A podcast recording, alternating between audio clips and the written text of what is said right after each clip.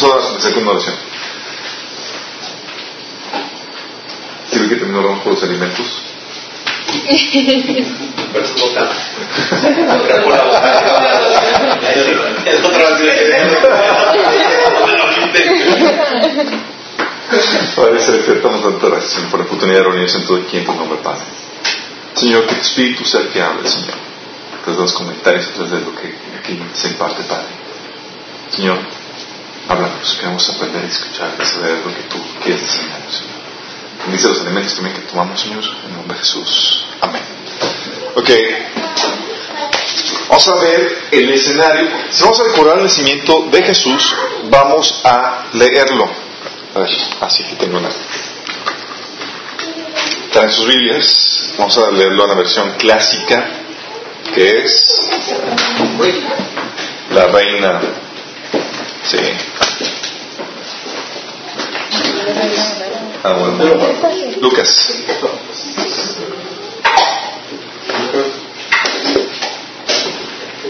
Lucas. El capítulo 1 habla del. Vamos a leerlo del. El, vamos a comenzar con el anuncio de, del- de Gabriel. Sí. Antes de comenzar con la, con la explicación y todo lo, que, todo lo que queremos aprender, quiero que recordamos esto. Esta fecha recordamos el nacimiento de Jesús. Y muchas veces nos perdemos todas las enseñanzas que contrae, que conlleva el cómo Dios hizo las cosas. Sí, porque si te das cuenta Jesús, Dios diseñó todo el escenario, cómo se iba a dar, cómo se iban a llevar a cabo las cosas, quién iba a venir, quién no iba a venir, quién iba a ser los invitados a toda esta situación.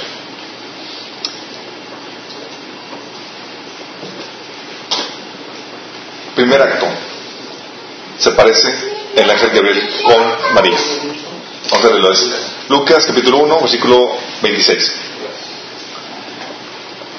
Fíjate, al sexto mes el ángel Gabriel fue enviado por Dios a una ciudad de Galilea llamada Nazaret. ¿Al sexto mes de qué? Eh. ¿De quién? María. Eh.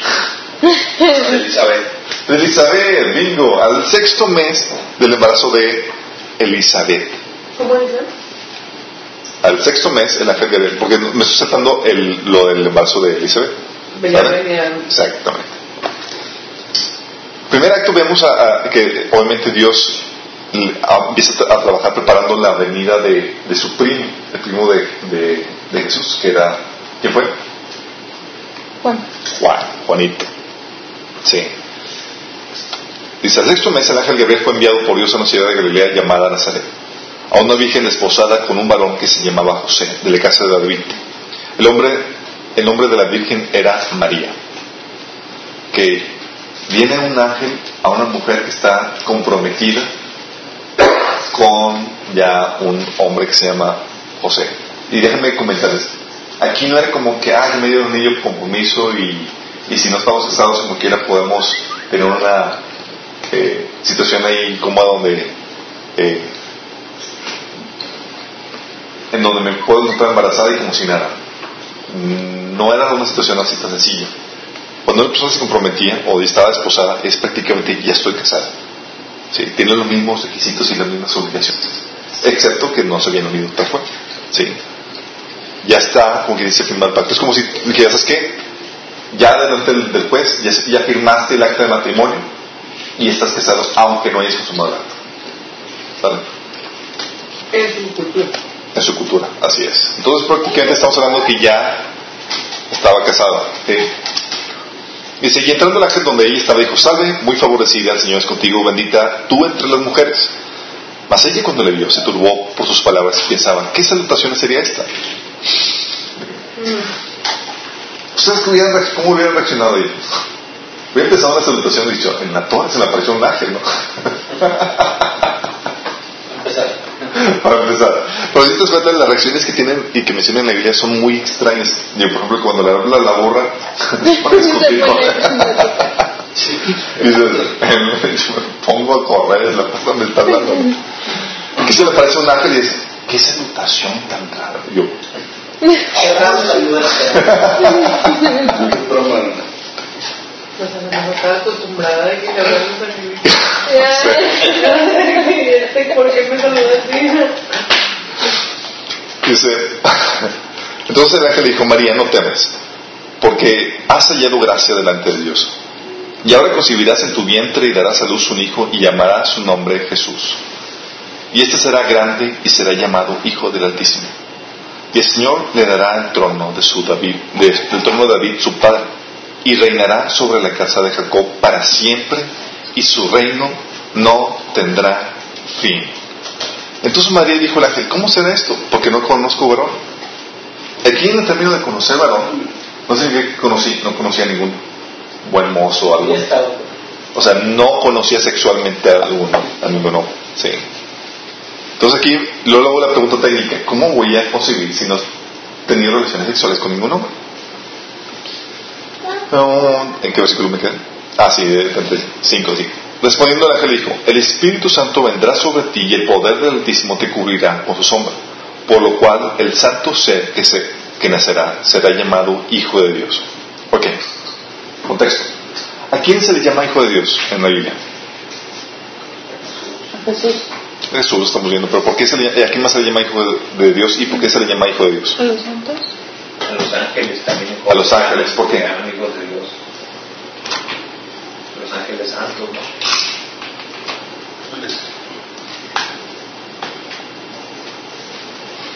Se le llama Hijo de Dios a las criaturas que fueron creadas directamente por Dios.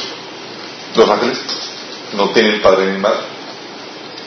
Son creación directa de Dios. Cuando tú ves en las genealogías, cuando ves, dices hijo de Abraham, hijo de bla, bla, hijo de Adán, hijo de Dios. Porque Adán no tuvo padre, sino que fue una creación directa de Dios.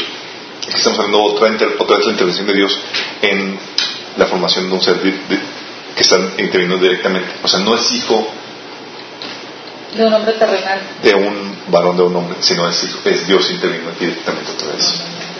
¿Va? Dice, se le ha llamado hijo de Dios. Y aquí tu parienta Elizabeth, ella también ha concebido su eh, hijo en su vejez, y este es el sexto mes para ella. La que llamaba estéril, porque no hay nada imposible para Dios. Entonces María dijo, he aquí la sierva del Señor, hágase conmigo conforme a tu palabra. Y el ángel se fue de su presencia. Primer acto, se aparece un ángel a una virgen que no había conocido o no había tenido relaciones y le dice que va a estar embarazada. ¿Qué problemática crees que hubiera tenido eso? Está esposada, La podían apedrear. la podrían apedrear. Luego, aparte, ¿cómo le dices a tu novio? ¿Cómo lo explicas? ¿Cómo le explicas? Dice, ¿Cómo sucedió? digo, El. ¿Cómo en, en el Evangelio de Mateo dice, le explica más claramente que, que José no se le creyó? O sea, le dice María, oye, se me apareció un ángel y porque fue- inmediatamente María lo que hizo fue irse con él dice, en la torre. Mejor me voy de la, me alejo de la gente y toda la cosa y regreso y regresó pro, más o menos como con la paz de que tiene ahorita mi esposa. ¿sí? O sea, ¿cómo Tú le vas a ser Elizabeth. En la obra. Ah, sí, yo. ¿Cómo le explicas a tu novio? Si nada más, imagínate, te topas a tu novio y la ves y dices, oh my goodness, está embarazada.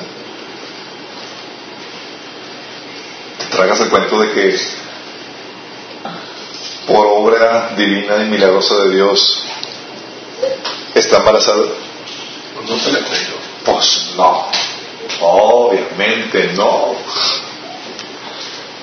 Ok, Pero pero vamos al siguiente capítulo. él hubiera dicho, sí, está bien. Pero explícale poco, José, por favor. Dice, a mí no te me desaparecer. A José, por favor. A José. Te equivocaste. Gracias a Dios.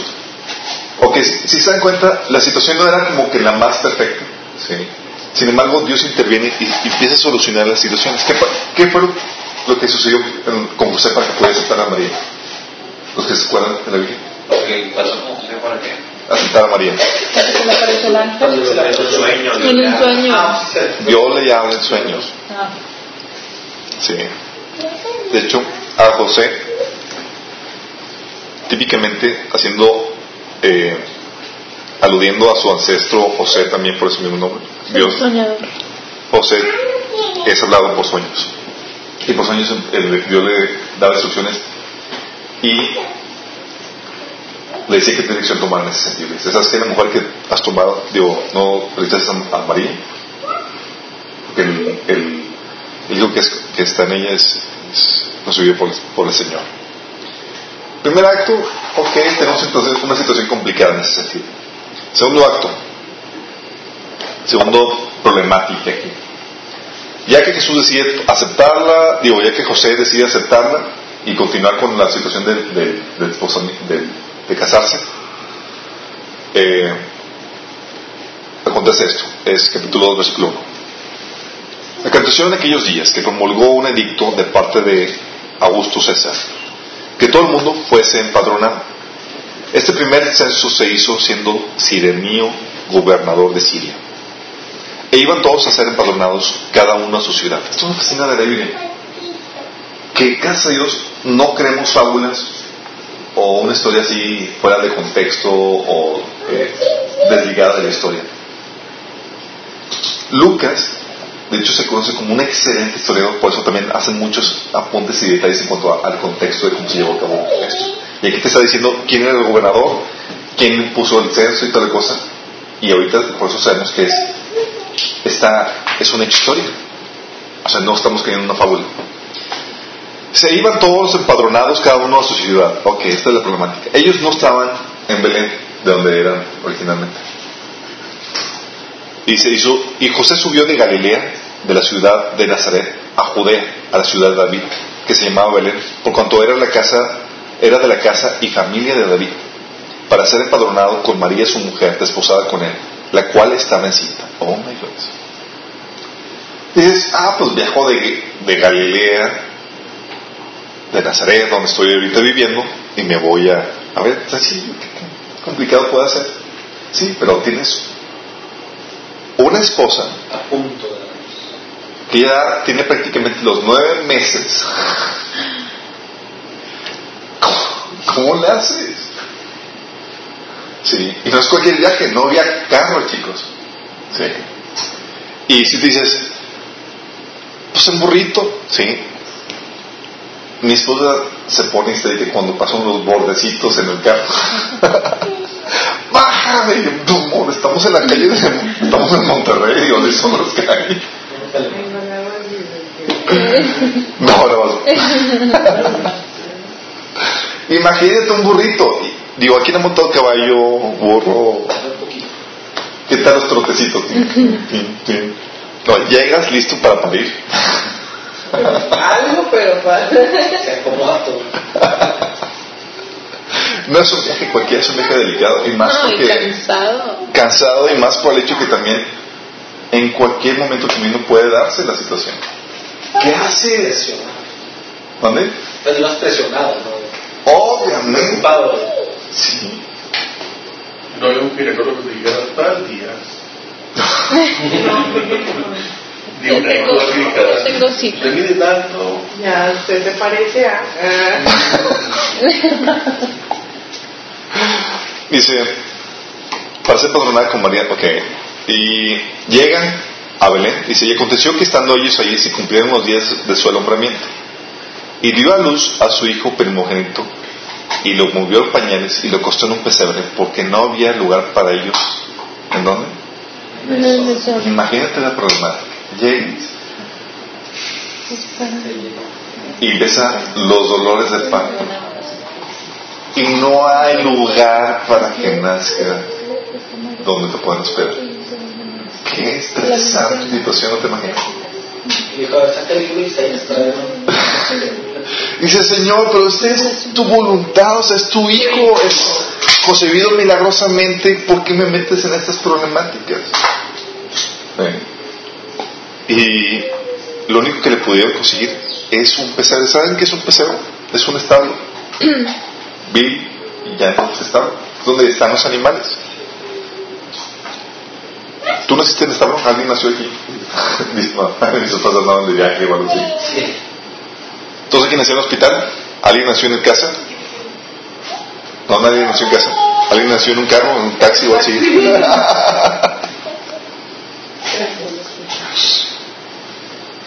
Todos hemos nacido, de- digo, somos privilegiados que nacimos en el hospital con todos los cuidados y todo ese coño, pero te imaginas nacer en un estado, la higiene, oliendo animal, ¿alguien ha entrado en un estado? ¿Qué tal? Doloroso. Vuelvo a. Sí, ¿no? ¿Tú crees que era una situación ideal? No, era una situación. Tú habías escogido una situación para ti así de que, oye, quiero que mi hijo nazca y quiero que nazca en las mejores condiciones, ¿no?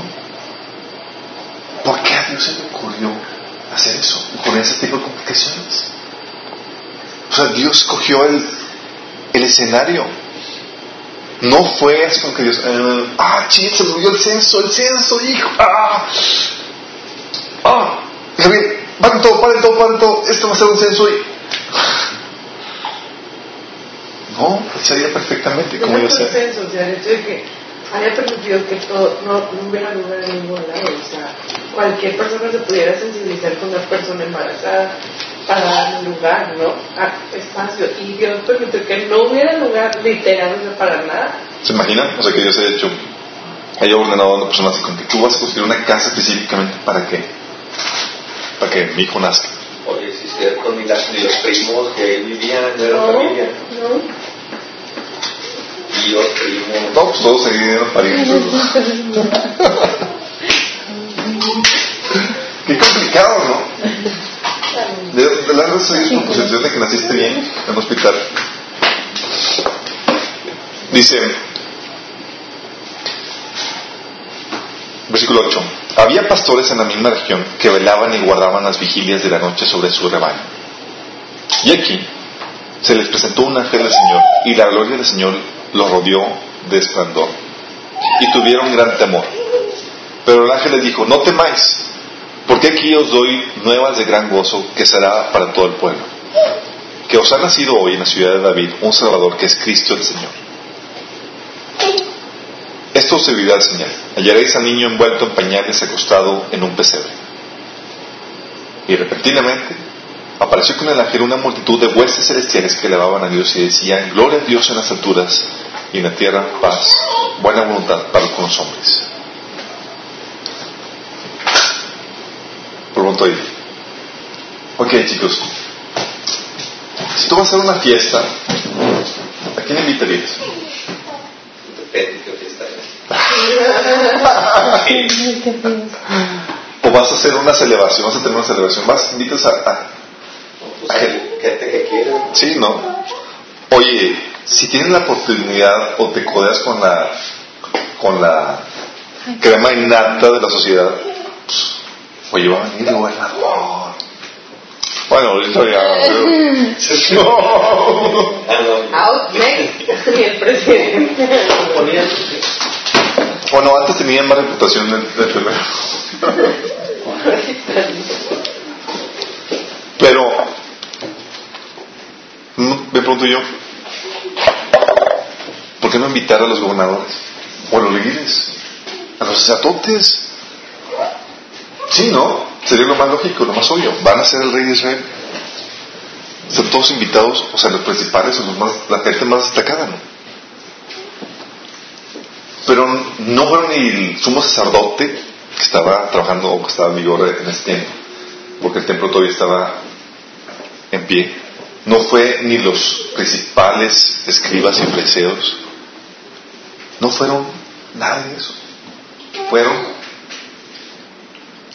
como dicen comúnmente, como decía, ¿quién fue el que era el presidente? ¿No? ¿La perrada o los... Eh, sí. La de Twitter. La plebe. La plebe. ¿Sí? ¿Sí de eso? Como que reta nuestro... Va a ser el rey, el gobernante, e invitas a pastores. Y olvidas a, a la crema innata de la sociedad. Está muy raro esto. Versículo 15. Sucedió que los ángeles se fueron de ellos al cielo, los pastores se, di- se dijeron nosotros, pasemos pues hasta Belén y veamos esto que ha sucedido y que el Señor nos ha manifestado. Vinieron pues apresuradamente y hallaron a María y a José y al niño acostado en el pesebre. Y al verlo, dieron a conocer lo que se les había dicho acerca de él. Y todos los, los que oyeron se maravillaban de lo que los pastores les decían. Pero María guardaba todas estas cosas meditándolas en su corazón. Aquí pueden ver a quién entrevistó Lucas para sacar esta información. Claro. A ver, María, cuéntame cómo estuvo toda la cosa. Ah, déjame contarte. Sí, no había espacio. Y el canijo de José quería que...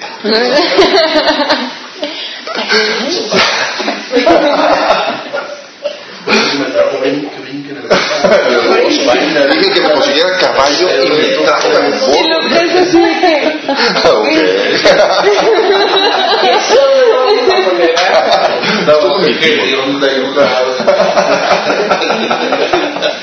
no estabas dormido, o sea,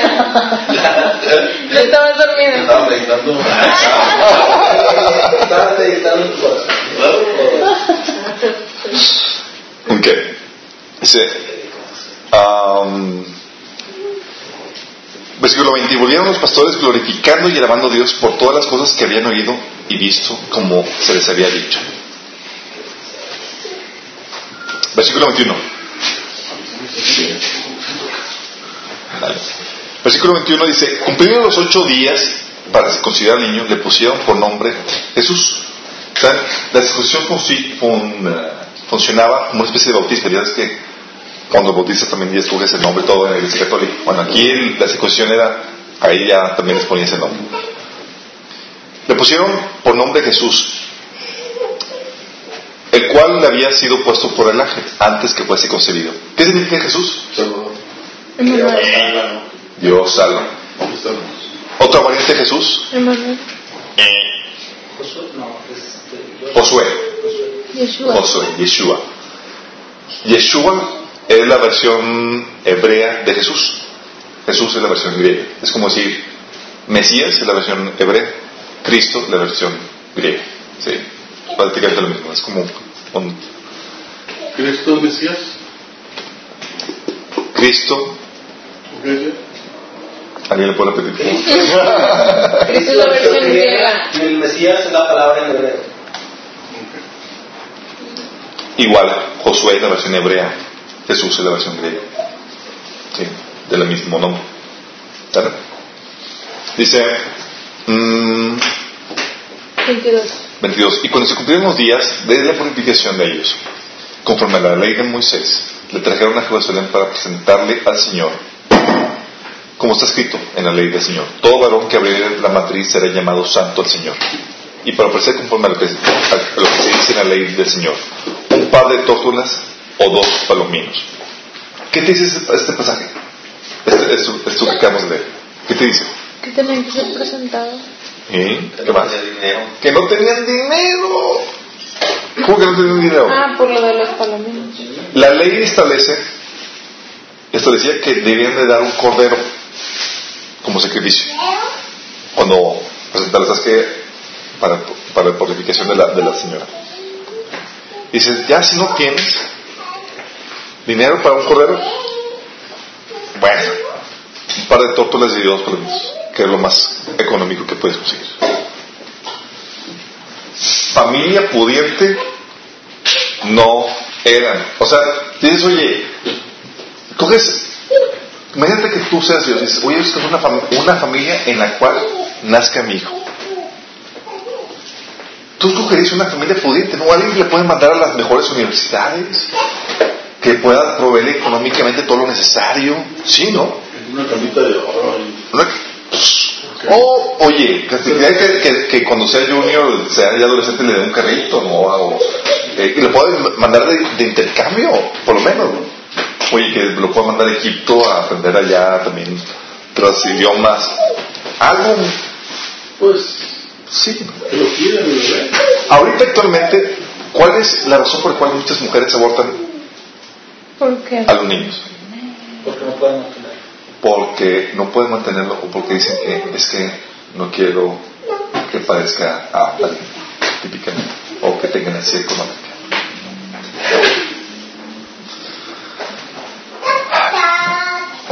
Muchas personas, y ahorita es la, la problemática de los jóvenes, se esperan a que tengan todo listo, todo realizado para poderse casar. Sí. Y aquí lo que el Señor dice, hey, yo llego y cuando llego, aunque no esté listo, y con lo que tengas. Ok, ¿dónde me quedé? Es versículo 25. Y aquí había en Jerusalén un hombre llamado Simeón. Simeón. Simeón. Simeón. Yo decía, nunca he escuchado la aplicación de Marcos Will que de niños hacía hasta en la primaria se pipí en la, en la cama. Dice que, que deberían haber puesto Simeón de niño. Que tramos que Dios tuvo que sanar su vida. Dice, y este hombre justo y piadoso esperaba la consolación, dice, y el Espíritu Santo estaba sobre él. ¿eh? Y le había sido revelado por el Espíritu Santo que no vería la muerte antes que viese al ungido del Señor. ¿Qué fregón? Entonces, ¿qué? Mientras que mueras vas a ver al Salvador. ¡Wow! Genial. Movido por el Espíritu vino al templo. Y cuando los padres del niño, el niño Jesús, lo trajeron al templo para hacer para conforme el rito de la ley, él le tomó en sus brazos y bendijo a Dios diciendo, ahora Señor, despídese tu siervo en paz conforme a tu palabra, porque han visto en mis ojos tu salvación, lo cual has preparado en presencia de todos los pueblos, luz para la revelación de los gentiles y gloria de tu pueblo Israel. Y José y María estaban maravillados de todo lo que se decía de él. Y los bendijo Simeón, le dijo su madre María, aquí, este está por, puesto para caída y para el levantamiento de muchos en Israel, y para señal que será en contradicha. Y una espada traspasará tu misma alma, para que sean revelados los pensamientos de muchos corazones. Estaba también ahí Ana, profetisa hija de Fanuel, de la tribu de Ser, de edad muy avanzada pues había vivido con su marido siete años desde su virginidad y era viuda hacía 84 años y, se y no se apartaba del templo sirviendo de noche y de día con ayunos y oraciones. Este preparándose en la misma hora, presentándose en la misma hora, daba gracias a Dios y hablaba del niño a todos los que esperaban la redención de Jerusalén. Yo se me preguntó, ¿qué habrá pasado con toda esa gente, los pastores, toda gente con la cual compartió eh, Ana, ya que, Jesús comenzó su ministerio, habrán reconocido, ah, este es el que vimos en el pesebre. Ah, este es el que nos, Ana nos habló. ¿Se habrán recordado? Podrán. Después de haber cumplido con todo lo prescrito en la ley del Señor, volvieron a Galilea, a su ciudad de Nazaret, y el niño crecía y se fortalecía y se llenaba de sabiduría y la gracia de Dios era sobre él. Texto paralelo a esto era los hombres sabios de Oriente, los reyes de Magician, que le los reyes magos, que trajeron los tesoros de eh, le trajeron tesoros a Jesús. ¿Sí saben que esos reyes magos de dónde vienen? De Babilonia. Y eran los magos a los cuales estaban encargados, de los cuales este Nabucodonosor estuvo, eh, puso encargado a Daniel para que los gobernase.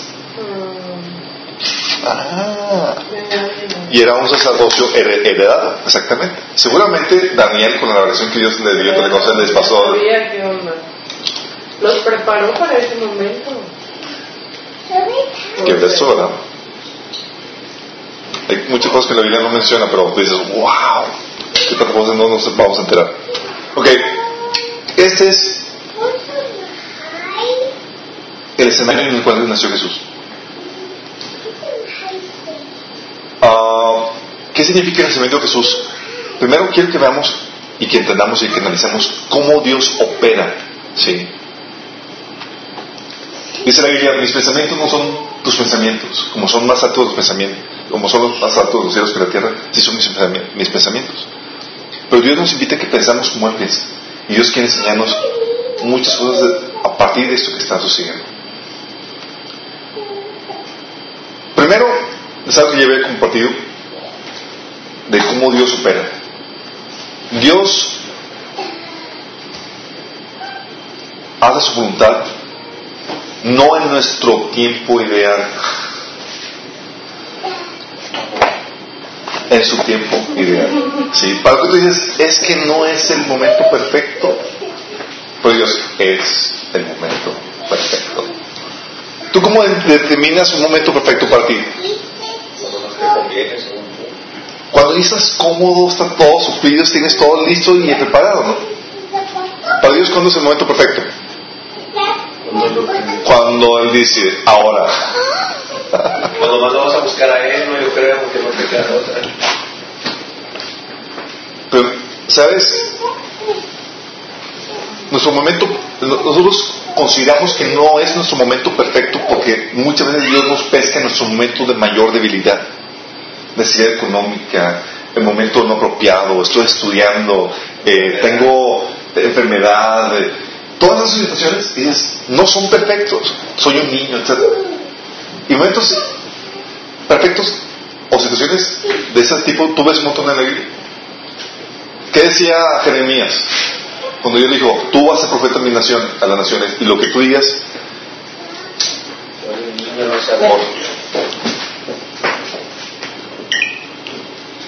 lo que yo te ordeno tú vas a decir. ¿Qué le dijo Jeremías? Soy un niño y no sé hablar. Soy un niño, no sé hablar. No es el momento, Señor. Tú viste muy pequeño.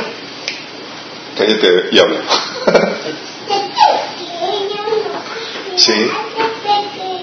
¿Qué le dijo Dios? ¿Qué dijo Moisés cuando Dios le dijo, vas a ir a liberar a Faraón? Ah, ah. ¿Qué le dijo? Lento para hablar. Moisés. Amor. Soy tardo para hablar. Tardo para hablar. Sí. No es el momento perfecto. Todavía no tomo cursos de oratoria, Señor. Tranquilo. ¿Es un momento perfecto? No. Oye, ¿era el tiempo perfecto para Jesús?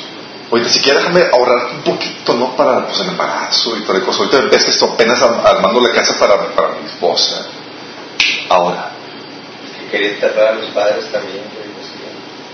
Si te das cuenta cómo está la, la, situación? Momento perfecto. Tú dices, ¿cuál es tu momento perfecto para que Dios haga su voluntad?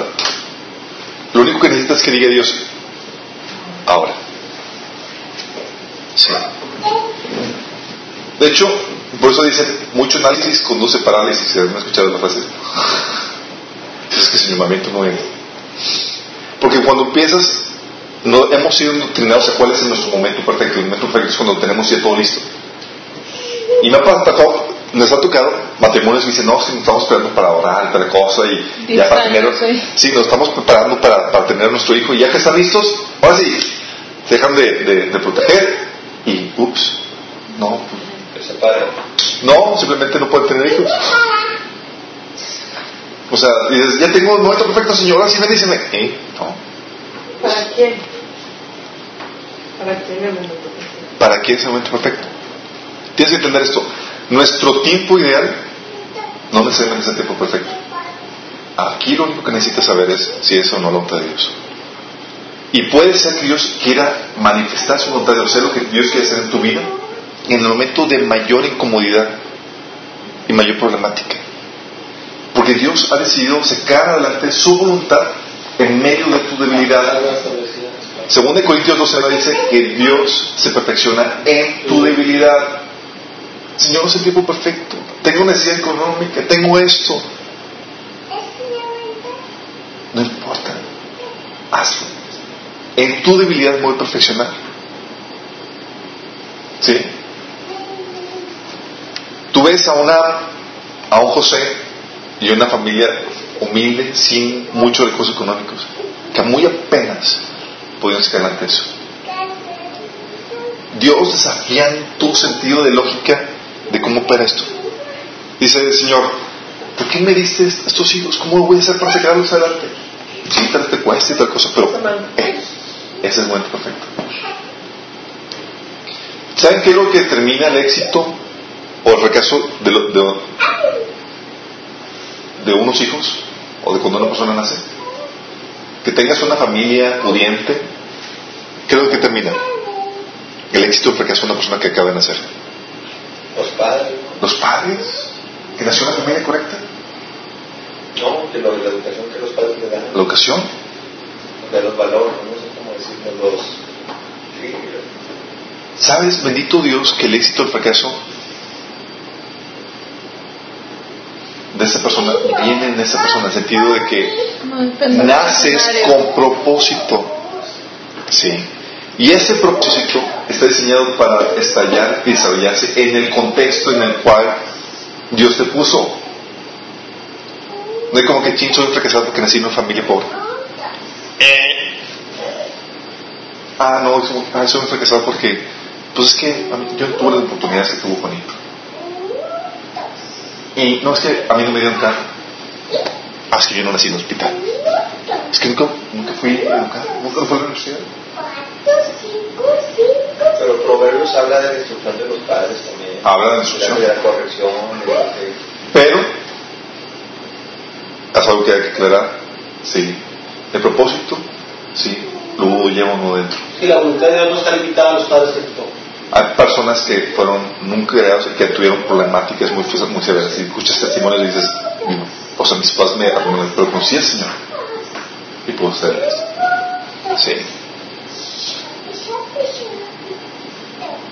Y eso es lo que Dios hace. Dice, hey, tu éxito no depende de en qué lugar naciste, quiénes son tus padres, tuviste recursos o no, los pudiste mandar a la universidad o no. Es, los enseñaste a vivir y cumplir el propósito de Dios. Y esa es la ventaja. Creo que te hace una persona exitosa o no. En Cristo. Dale, ¿qué te hace una persona exitosa o no? Obedecer, caminar. Y la actitud que nos toma, ¿no? También. Cumplir el propósito por el cual Dios te puso aquí en la tierra. ¿Y tú tienes propósito? Sí. Entonces tú tienes capacidad de, de ser exitosos. Qué fregón, ¿no? O sea, ya no depende de mis de, si, de mi contexto o no, si en qué es, depende de si decido hacer la voluntad de Dios para mi vida o no. De hecho, depende aún de no conocer a Dios. O sea, gente que no conoce a Dios porque está cumpliendo su propósito. Sí. Y que dices, lo único que le hace falta es este, encontrarse con, con el Señor ¿no? y gente súper exitosa. Pues si te das cuenta de la situación. Es un alivio eso de cuando te, vas a tener una y dices, ching, ¿cómo voy a ser? Y la, la escuela y tal cosa. Lo que sí me provee. Vale, ya ves lo que está en mi parte.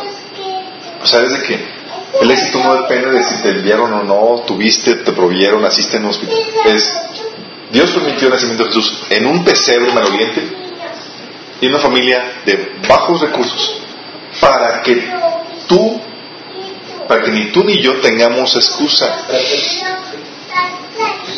El ejemplo está muy claro. Sí. Nada más imagínate, voy a decir, ¿a dónde voy a enviar a este pequeño al mundo para que mejor cumpla su tarea de cambiar al mundo? Una tarea inmensa aquí.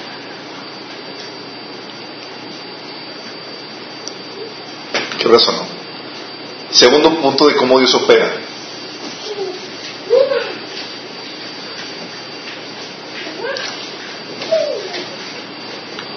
Va, acompáñenme 1 Corintios capítulo 1. Esto es genial esto. No das gracias, gracias a Dios que Dios te escogió a ti. Que no eres una persona muy iluminada de, de ¿cómo dice? La curnia, curnia. Alta, alcurnia. de alta alcurnia, Álvaro. No.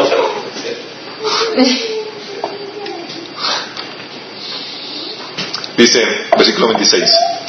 Pues mirad, hermanos, vuestra vocación, que no sois muchos sabios según la carne, ni muchos poderosos, ni muchos nobles. Aquí, ¿cuántos nobles aquí? Alguien nacido nombrado Ivanovich. varón. Por apellido. Sí. ¿Por qué? Hombre. Ivanovich por apellido. Dice, ni muchos nobles, sino que lo necio del mundo escogió Dios para avergonzar a los sabios. Lo débil del mundo escogió Dios para avergonzar a lo fuerte. Lo vil del mundo, lo menospreciado escogió Dios y lo que no es para deshacer lo que es, a fin de que nadie se jacte en su presencia. Es genial esto. Y muy efectivo. Es genial. Dices, "Ah, ¿dónde es? ¿cómo debe ser esto?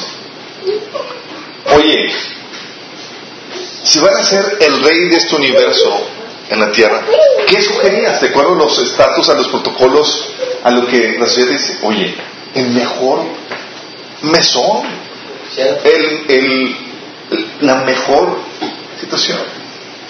Escogería lo mejor de lo mejor, ¿no? Oye, el, para el protocolo y la bienvenida de, de nacimiento, ¿no? La fiesta, la celebración, ¿cómo te lo imaginarías?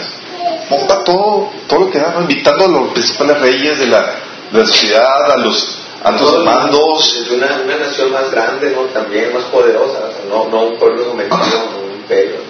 Obviamente escogerías el mejor escenario, ¿no? Pero ¿sabes qué te enseña el Señor? Que más allá de las formas bellas, de los protocolos esperados, eso se, Él se fija en el corazón. Por eso, por eso les hacía shock ¿no? a, a la gente en su tiempo, porque ellos esperaban a alguien que viniera a establecer un reino político terrenal y no iba a ser la, la figura de alguien humilde, ¿verdad? Esperaban a un rey de, eh, este capitán de ejércitos Poderoso, de poderoso, eh, o sea, alguien de los objetivos del mundo. Y Dios manda a un salvador humilde, y como dice Jesús, que no tiene donde reposar su cabeza. Güey. Jesús no cumplía las formas esperadas por el pueblo de Israel, ni por el mundo, a los estándares del mundo. Oye, van a ser el rey de reyes, señor de señores. Esperarías un poquito más, ¿no? No un establo maloliente.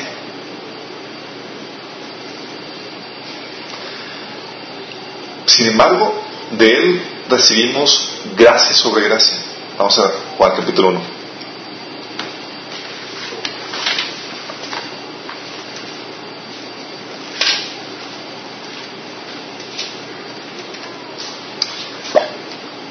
Que dice.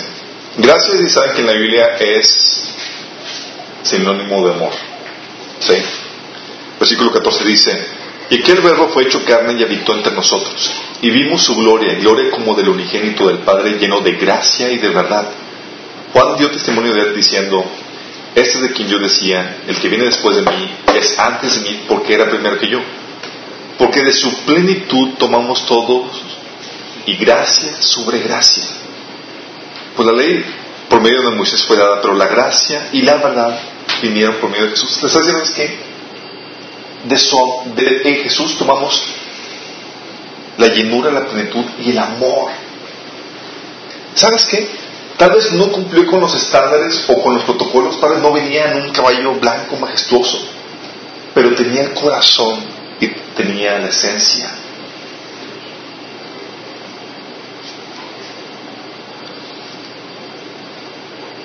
Y eso te enseña una cuestión muy básica e importante del, del nacimiento de Jesús.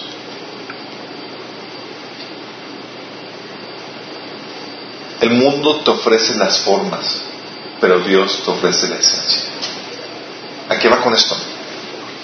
El mundo te enseña que con las formas tú puedes obtener la esencia. Por ejemplo, díganme ustedes, yo digo, descríbeme la Navidad perfecta. ¿Cómo me la describirías? ¿O cómo me la describiría cualquier otra persona común y corriente? ¿Qué me dirían? No, pues en la casa, con la familia, muchos regalos, los adornos, una cena rica, el pino súper bien adornado, eh, con la familia toda reunida, mucha comida, el pavo, el pavo, etcétera, ¿no? Y dices, oye, es que en la Navidad, pues, comimos tamales, o como en la Navidad en mi casa comimos tortas. Así como que suena la Navidad perfecta. No. Nos olvidamos de la esencia. ¿Cuál es la esencia de la Navidad? Realmente había armonía, unidad, amor. Realmente fue un recordar lo que Jesús hizo por nosotros. Y hay mucha gente que tiene todo para tener la Navidad perfecta del mundo, pero de repente llegan y contiendas y se olvidan de la esencia y sí regalos, pero vacía. Tienen la forma, pero no la esencia. Y el mundo te enseña eso, que para ser feliz tienes que tener la forma. ¿Sí? Por ejemplo, para ser feliz Dime lo que te enseña el mundo, la boda de tus sueños, ¿cómo debe ser? Súper grande. Grande, Cancún, el vestido, oh, así el vestido.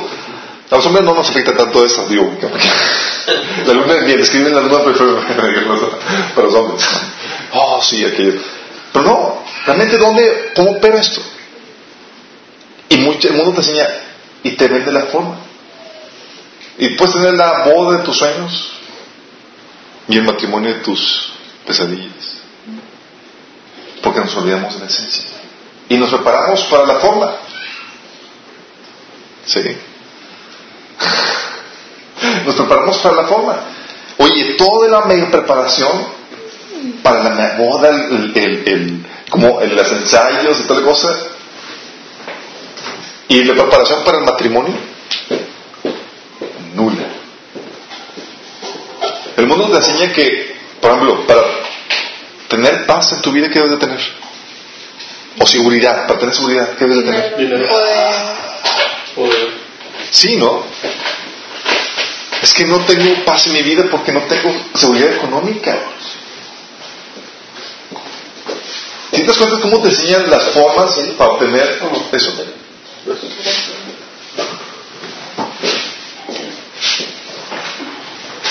Para tener gozo, ¿qué te enseña el mundo que debe tener? Dinero. no, dinero, pues, obviamente, no money, no funny. Sí. Es que para lo terrenal todo es o sea, alrededor del dinero. Con el dinero O dices, oye, para, para sentirte valioso, ¿qué es lo que el mundo te enseña? Un buen estatus en la sociedad, posición, fama. ¿No? Para tener una Navidad feliz te, te enseñan que debes de cumplir con la forma que te vende la mercadotecnia y toda la industria de los medios de comunicación, ¿no? Por ejemplo, para tener los hombres chavos, la novia perfecta.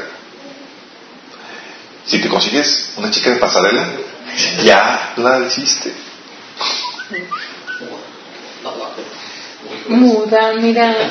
No, pero a ratitos, ¿no? A ratitos, ¿no? Ya, mira cómo no se me ocurre. No me error.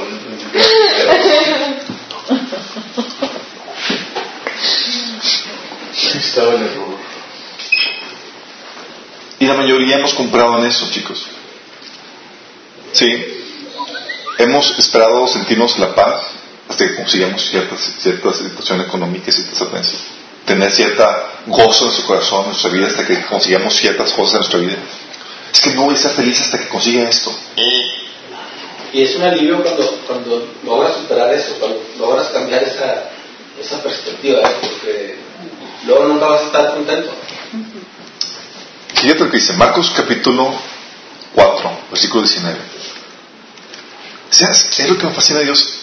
Rompe nuestros paradigmas. O sea, el nacimiento de Jesús te dice, hey, quiero enseñarles una forma diferente de lo que hace el mundo, a cómo opera el mundo, a cómo trabaja el mundo. En el mundo vales por lo que tienes, por lo que él, por lo que el carro, el carro que usas, cuánto dinero tienes, qué posición manejas. Y el mundo te ofrece la paz, el gozo, la felicidad buscando las formas y no la esencia.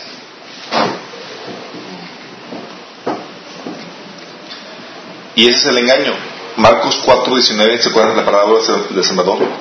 De la semilla que cayó en tres pinos, que dice, pero los afanes de este siglo y el engaño de las riquezas y las códices de, de otras cosas entran y ahogan la palabra y se hace infructuosa.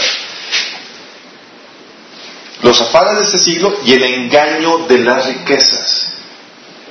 ¿Cómo que el engaño? Las riquezas te prometen esto. Te dicen, consígueme y vas a tener todo esto, la esencia. Y lo consigues y perdiste tus seres queridos, paz, tu todo. De hecho, lo que dicen momento es que los que están en la cúspide del éxito que el mundo ofrece, ¿sí? ven a los demás que buscan lo que ellos tienen. Y ellos están, no, aquí no hay nada. ¿Sí? Y ustedes han visto familiares o personas que conocen, o que me imagino que les ha tocado ver que tienen, dices, pues prácticamente todos son unos infelices desdichados. Dices, yo no tengo eso y también soy un feliz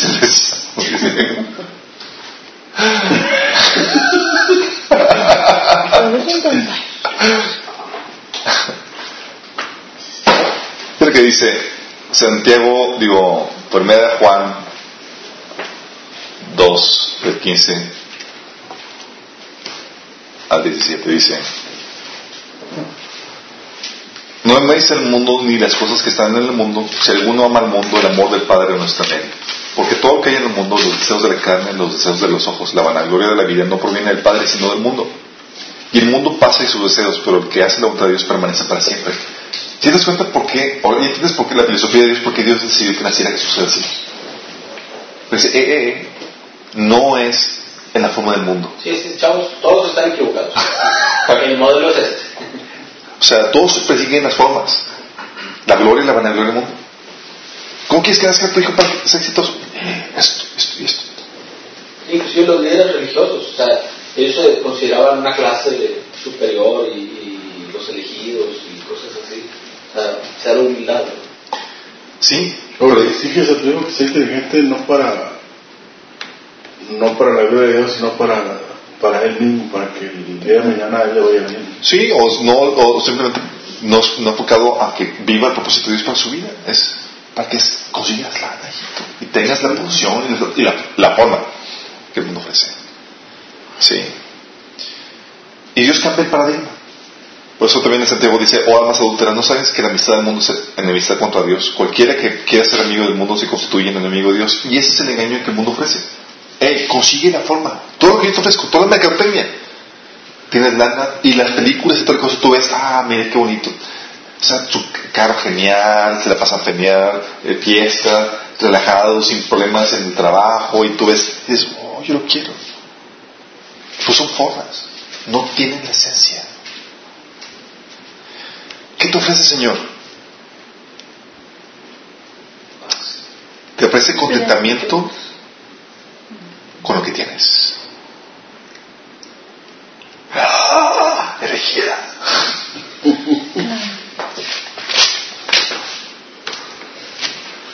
Primero Timoteo 6, ¿vale? O sea, pues he aprendido contentamiento. Dice, así es. Así que, teniendo sustento y abrigo, estemos contentos con esto. Porque los que quieran enriquecerse caen en tentación y lazo y en muchas codicias necias y dañosas, que andan a los hombres en destrucción y perdición.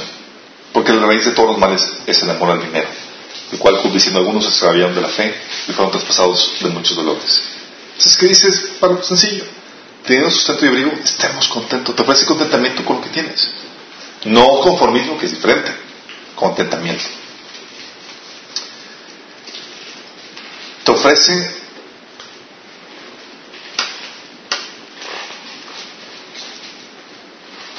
Filipenses 4:11.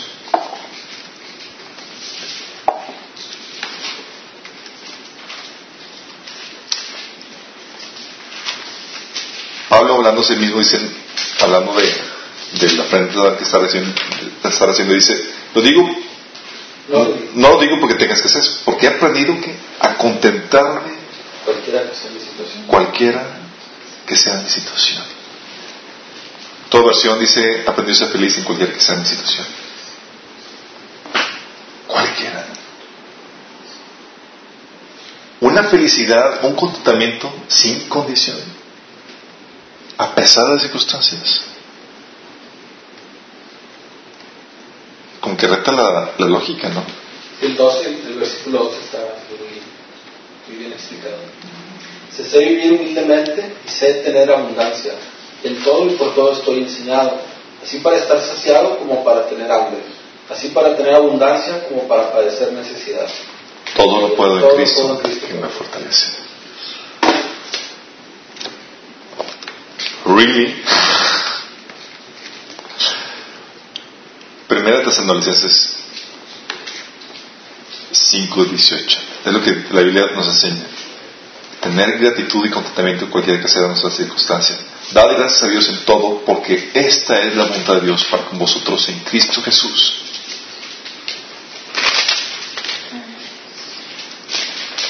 ¿Qué es lo que el mundo te ofrece? ¿Qué es lo que Jesús te ofrece?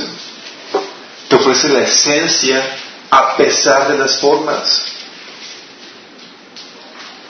Oye, no tengo el arbolito inmenso.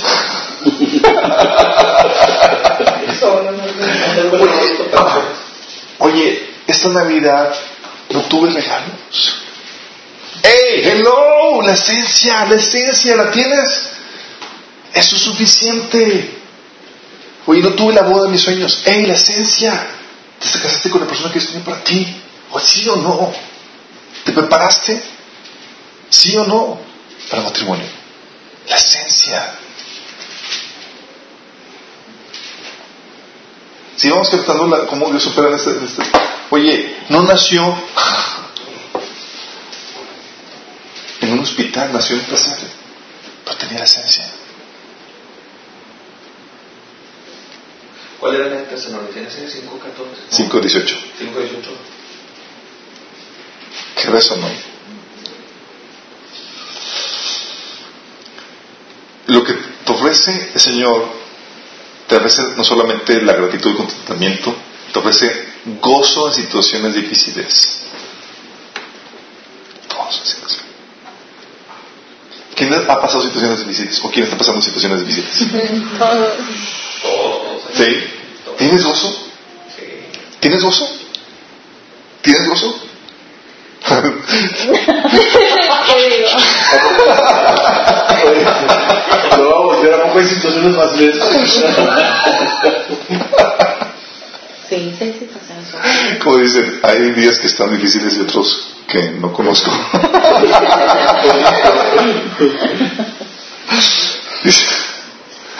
Santiago 1, 2, hermanos míos, tener por sumo gozo cuando os halléis en diversas pruebas. Really? Te está enseñando a tener la esencia a pesar de las formas. Sumo. Gozo. Te puedes gozar.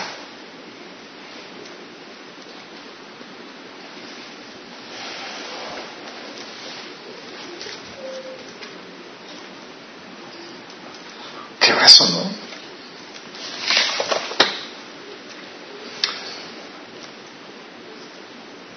Por eso también en Filipenses 4.4 decía Pablo, regocijaos en el Señor de vez en cuando.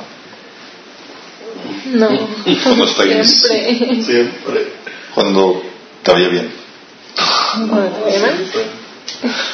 Siempre, otra vez os digo, regocijaos. Qué eso, ¿no? Como Dios te dice, eh, eh, eh, aquí la esencia no va a depender de las formas. Eso es lo que el mundo te enseña. Es que no me casé de blanco y en el altar. Ah, eso te va a quitar el gozo. Es que no tuve la Navidad, no tuve el regalo de mis sueños en, en la Navidad. Ah, Es que mi pastor no me regaló nada. muy, muy bien aplicado.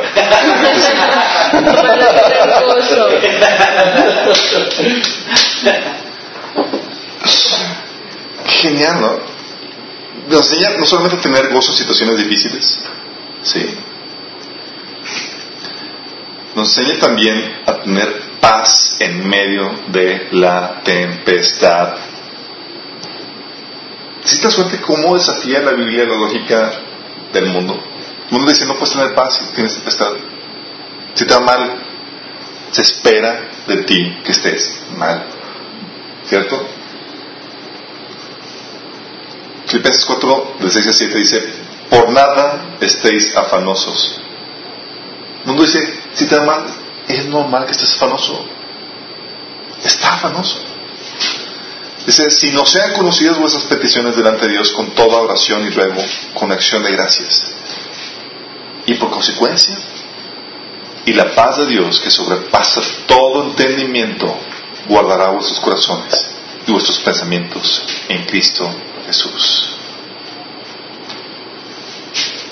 Toma paz en medio de la dificultad. ¿Se acuerdan del pasaje de... Pues vas a... Vas a Vamos a, vamos a verlo en, en, todo, en sentido práctico. Marcos capítulo 4 del 35 al 41. Vamos a ver quién tenía la mentalidad del mundo y quién tenía la mentalidad de Dios. Marcos 4, 4, 25. ¿35 31? Del 35 al 41. Dice, en aquel día, cuando llegó la noche, les dijo Jesús, pasemos al otro lado.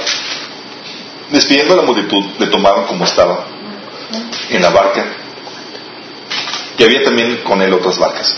Pero se levantó una gran tempestad de viento y echaba las olas en la, en la barca, de tal manera que se anegaba. Y él estaba en la popa, durmiendo sobre su cabeza, sobre un cabezal. Y le despertaron, le dijeron, maestro, no tienes cuidado que perecemos. ¿No te has sentido así? ¡Ah, vamos a morir! Oye, pues, ¡El barco se hunde! ¿Has sentido que tu barco se hunde? Cuidado con las formas, chicos. El barco puede tener así, puede estar de picada. Pero no se hunde. Dice, maestro, ¿no tienes cuidado que perecemos? Levantándose, reprendiendo al viento, y dijo al mar, calle, enmudece, y cesó el viento y se hizo gran bonanza. Y les dijo, ¿por qué estabas tan amedrentados? ¿Cómo no tenéis fe? Entonces también con gran temor se decían el uno al otro, ¿quién es este que el viento y el mar le obedece? ¿Se imaginan a Jesús durmiendo en medio de la tempestad? Tú puedes estar paniqueando. ¡Ah! El mundo se acaba y se, nos hunde. Y Dios en su trono, todo tranquilo, no viendo un show y espectáculo que está haciendo. ¿Qué onda, Gabriel? ¿Cómo- ¿Qué, qué pasa? No, pues que se están hundiendo. Es que estás para que agarres el ritmo, ¿verdad? Para mecerte, para, para, que- para arrullar. No, y también la calma, también la calma, No sé. ¿Lo han notado? Sí, te damos cuenta cómo desafía Dios las formas.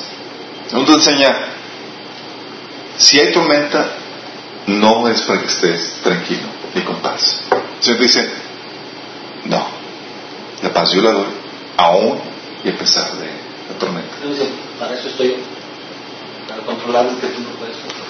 Juan 14, 27.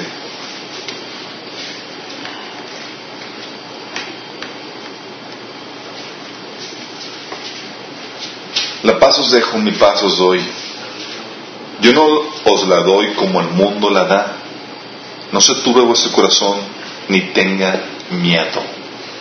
Ahora ya sabes qué se refiere con Jesús, con que no se las doy como el mundo la da. Como el mundo la da. La paz del mundo depende de las circunstancias, de las formas, lo que ves. La paz del mundo es ausencia de conflicto. La paz de Dios es Dios en tu corazón. Sí.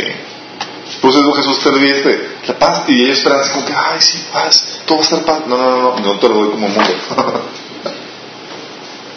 sí, no te la doy como el mundo. Juan 16, 33. Esto es lo genial. El mundo te enseña a tener paz en medio de situación, también te enseña a tener victoria cuando todo va bien y cuando eres exitoso, ¿cierto? Juan 16, 33 dice, estas cosas os he hablado para que tengáis paz. En mí tengáis paz. En el mundo tendréis aflicción, pero confiad. Yo he vencido al mundo. ¿Cómo puedes tener victoria en medio de la aflicción? Sí, lo puedes tener cuando la gente hace cosas en contra tuya. Cuando trata de herirte, de robarte, de hacerte cosas que están mal. Puedes tener victoria en medio de eso. Lo que es así. Eso lo vimos en mente renovada. Y esta es la verdadera seguridad que nos da. Ok, y ahora sí que tiene que ser su checklist. ¿Cómo está tu vida ahorita? ¿Tienes gozo en medio de la prueba? Es lo que nos enseña el nacimiento de Jesús. Digo, tú ves el escenario y es hasta triste porque ching, no había espacio en el mesón. Ching, no nació en el mejor, no fue el mejor, no fue el nacimiento ideal. Ching, Pero sí necesitas. tuvimos la esencia. Sí, nació el Salvador. ¿Cómo está tu paz? ¿Cómo está tu gozo? ¿Cómo está tu contentamiento? ¿Cómo está tu sentido de victoria? Si no la tienes, o se te ha robado o se te ha ido, es porque tú estabas comprándola del mundo. Y basando tu felicidad en. ¿Sí me explico?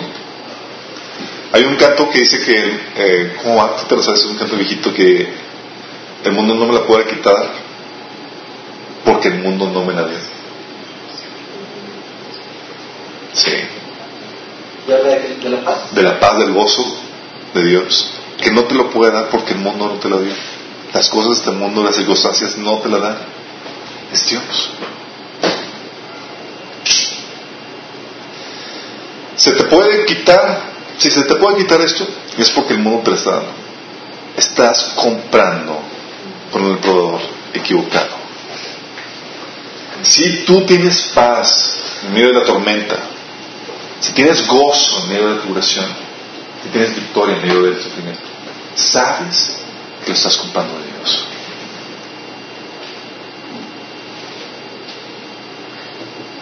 ¿Va? Entonces, ¿qué te enseña el nacimiento de Jesús? Rompe tus paradigmas. Escogió lo vil y lo especial de este mundo. Rompió las formas de este mundo para quedarse con la esencia. Así que eso que Dios, el mundo te ofrece, Dios te lo da a pesar de las formas. Por eso tenemos a un rey de reyes, señor de señores, caminando sobre las aldeas de Jerusalén. Y lo máximo que llegó a aspirar fue un burrito para entrar a la ciudad. El otro punto que nos enseña el nacimiento de Jesús es el poder del potencial. ¿Tú querías para mí? ¿Qué harías tú en tu mente normal? Tienes la tarea de cambiar el mundo, trastornarlo, darle vuelta, cambiar vidas de millones de personas. ¿Qué harías? Cambiar tú. O sea, cambiar uno mismo primero. Tú eres Dios, ¿qué harías? Estás en posición de Dios. O sea, Algo, algo enorme, magnífico, así, algo mundial, masivo, ¿no? Sí, ¿no? ¿Sabes qué Dios hace? Envía un bebé chiquito, sí, en pañales. Quiero cambiar el mundo. Y un bebé. Ponías algo más estridente, algo más impactante, algo... Sería confirmar, sería confirmar la, La la filosofía del mundo. ¿Qué es ¿Cómo eso opera? Pero en ese pequeño estaba la capacidad para tornar el mundo entero. Y Jesús dividió la historia antes y después de él. Dice la Biblia que los únicos que pudieron reconocer al Mesías por sí mismos. Fueron Simeón y Ana, unos viejitos. Por revelación. Por revelación. Este bebé va a cambiar al mundo entero. Tú no sabes al lado de quién estás sentado. Tú no sabes con quién estás casado. Tal vez no sea un bebé, los días son bodoque. Pero no sabes el, el- el potencial que Dios puso en esa persona. Dios te enseña a ver con los ojos de Dios. Dices, hey, la grandeza que llevas dentro. Lo cual ha sido lo que ha sido llamado a, a hacer, a impactar. Dice la Biblia en Zacarías 4.10 y en Job 8.7 nos enseña en esos pasajes de no menospreciar los pequeños comienzos. Tú sabes lo que llevas dentro, lo que puedes hacer para Dios. Dices, es que Dios me está llamando, pero ¿cómo puedo ser? No te subestimes. Aunque seas pequeño a tus ojos, nunca debes de subestimar lo que puedes hacer ni el impacto que puedes tener. Me estaba platicando una, una- un amigo, un cliente, amigo mío, de esos pequeños esfuerzos evangelísticos. Sí. Llegó a compartir una persona y estaba así, pero lo tiraban al león y lo, y lo mandaban a volar. Pero era así como que persistente y pues como que se desanimaba porque nadie lo pelaba y nadie se convertía. Luego le habla un amigo de él. Me dice, ¿sabes qué? Acabo de conocer al Señor. Me acabo de entregar a Él. Me acabo de entregar a Él. Un- Y empieza a platicar que estaba una noche ya desesperado por la situación y se acordó de lo que él había dicho, de lo que le había predicado. Y de rodillas le pide Señor perdón, se arrepiente y se entrega. Empezó a ir a la iglesia y toda la cosa y toda su familia se convierte por causa de eso. Dices, no subestime lo que puede hacer, el impacto que puede hacer, el toque que puedes ocasionar. No subestimes tu edad. No sabes lo que puedes realizar para Dios. Lo único que determina lo que puedes hacer y no, ¿quién es? Dios. No tus papás, ni tú mismo. Vas a hablar, profeta de la nación, Señor, soy un niño, cállate, habla. No hay excusa. Vas a liberar al pueblo de Israel. Señor, no, no, no, no, estés hablando. Vas a hacerlo. No puedes subestimarte. Es que soy mujer. Es que estoy muy viejo. X. Poder de potencial. En la mano de Dios puede hacer milagros.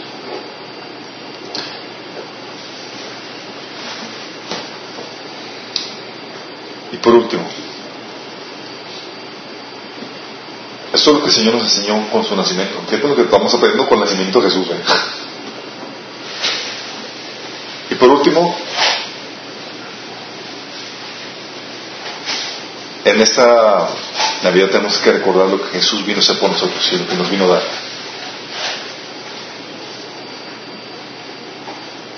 ¿Saben Jesús vino a hacer por nosotros? Lo impactante, lo principal que vino a hacer. Vino a salvarnos de la ira venidera, del juicio. Más que tú tengas una vida cómoda, más que tengas una gran casa, un gran carro y cosas por el estilo, más que te vaya bien en esta vida, es vas a ser salvo de la ira venidera. Eso viene en Primera Tesalonicenses capítulo 1, versículo 10 y versículo, capítulo 5, versículo 9. Y Juan capítulo 3 habla de eso. De tal manera Dios- al mundo que da a su Hijo unigénito para que todo el que, que en él crea no se pierda, más tenga vida eterna. Sí. Jesús vino para darnos vida eterna. Tienes que entender esto porque haber situaciones en donde dices, Señor, no me está yendo bien. Primero tienes que aprender a tener la esencia en medio de esas formas que desaparecen. Es una vez recordar que tienen lo principal, tienen la vida eterna. Dios te ha hecho salvo de la, vida, de ira venidera. Y eso te ayuda o te recupera o te enseña a regocijarte aunque no vayas, aunque no te vaya tan bien. Tienes lo, lo principal. Y dos, ese tiene, quiero que capte muy bien, tienes la oportunidad de experimentar el cielo en tu vida ahorita. ¿Cómo? Yo quiero eso. Experimentar el reino de Dios en tu vida.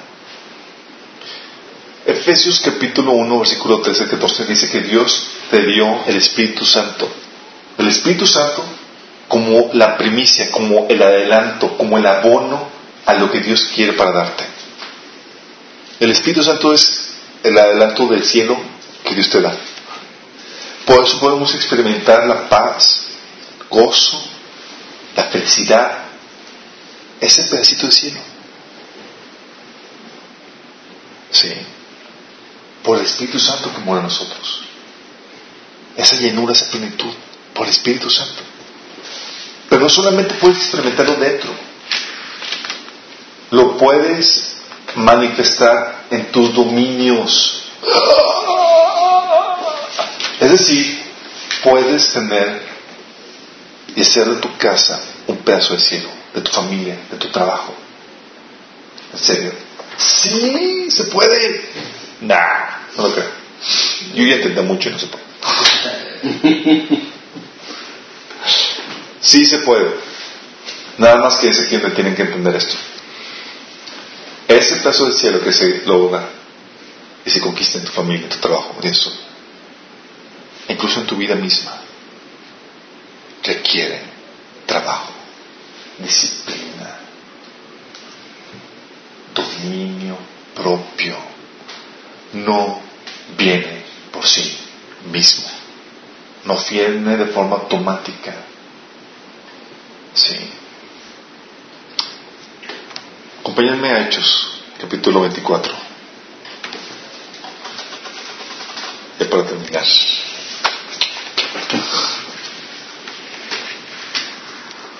Versículo 25. Si saben, Pablo le tocó, tuvo la oportunidad de compartirle a los reyes de la tierra, unos cuantos personas prominentes. Y en una de esas que estaba Pablo compartiendo a un rey, se llama Félix. ¿Sabes cómo espantó a, este, a esta figura? Hablándole de qué? Dice, pero al decir, disertar Pablo acerca de la justicia, el dominio propio y el juicio venidero, Félix se espantó y dijo, ahora vete. Pero cuando tenga oportunidad te llamaré. Ok. El nacimiento de Jesús tiene la oportunidad de que puedas manifestar, establecer el reino de Dios en tus áreas donde tú dominas. No vienes solo.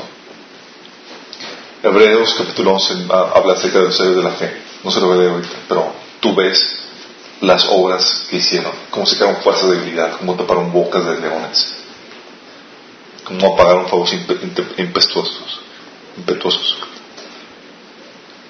La fe sin obras es muerta. Y Lucas capítulo 8, versículo 19 menciona que la persistencia, el ser persistente, no, no, no pude, otra y otra y otra vez, es como se producen los frutos. Dice la Biblia que el Espíritu no nos ha dado un espíritu de cobardía, sino de poder, amor y dominio propio. Un matrimonio bien, un negocio bien, una vida bien requiere de dominio propio, de disciplina. El reino de Dios no se establece así nada más porque sí. Pablo menciona que con duro trabajo y con esfuerzo ha podido llevar el evangelio a un montón de gente. Y les puso como ejemplo a las demás gentes de cómo con sus manos trabajar para poder ser bendición a más personas. No esperes que tú experimentes este pedazo de cielo que tienes acceso si no pones en práctica ese poder que tienes por medio del Espíritu Santo. Es que me va mal en mi negocio, es que tengo problemas en mi familia, es que mi vida es un desastre, es que pon orden en tu vida, pon orden en tu matrimonio. Este, este año nuevo que comienza, que tu meta sea manifestar el reino de Dios en tus dominios, en tu vida, poner orden. Que el nacimiento de Jesús no sea en vano en ti. Y que no solamente te quedes con la salvación, el ser libre de la ira venidera. Que puedas probar de cielo aquí. Que puedas poner en orden que cuando vengan situaciones difíciles puedes experimentar el gozo, la paz, la plenitud de Dios a pesar de tus circunstancias. Que tu mente sea ver el reino de Dios aquí en la tierra. Su voluntad aquí como se hace en el cielo. Y tú como ejecutor de ella. Que el nacimiento de Jesús no sea en vano en tu vida. ¿Sale? ¿Vamos con oración? Padre Celestial, damos tanta gracias, Señor. Porque en tu obrar, en hacer cosas diferentes, nos enseñas cómo eres, cómo operas. Nos das sabiduría, Padre. Señor, no queremos ser como el mundo, Padre. Que nuestro gozo no depende de circunstancias, que nuestra felicidad no depende de lo que obtenemos, sino que depende de ti, Señor, de nuestra relación contigo, Padre. Señor, en este día que recordamos el nacimiento de nuestro precioso Salvador, Señor, que podamos tener este, esta enseñanza, Señor, grabada por tu Espíritu Santo en nuestros corazones, Señor que aprendamos a obtener y aprender de ti, Señor. El comprar de ti, Señor, la paz, ese gozo. Que podamos ser, Señor. Esos emisarios, esos embajadores, Señor, que establecen tu reino, Señor, en la tierra. Señor, perdónanos si no hemos sido disciplinados, si no hemos tomado dominio de nuestra vida por medio de tu Espíritu Santo si no hemos tomado control de nuestro temor, de nuestra tristeza, de nuestra ansiedad, Señor. Pero si no hemos implementado, Señor, tus principios. Y ayúdanos, Padre, que este año que comienza, Señor, 2014, es un año para poder glorificar tu nombre grande, Señor, a través de nuestras vidas. Pedimos, Padre, en el nombre tu precioso Hijo Jesús.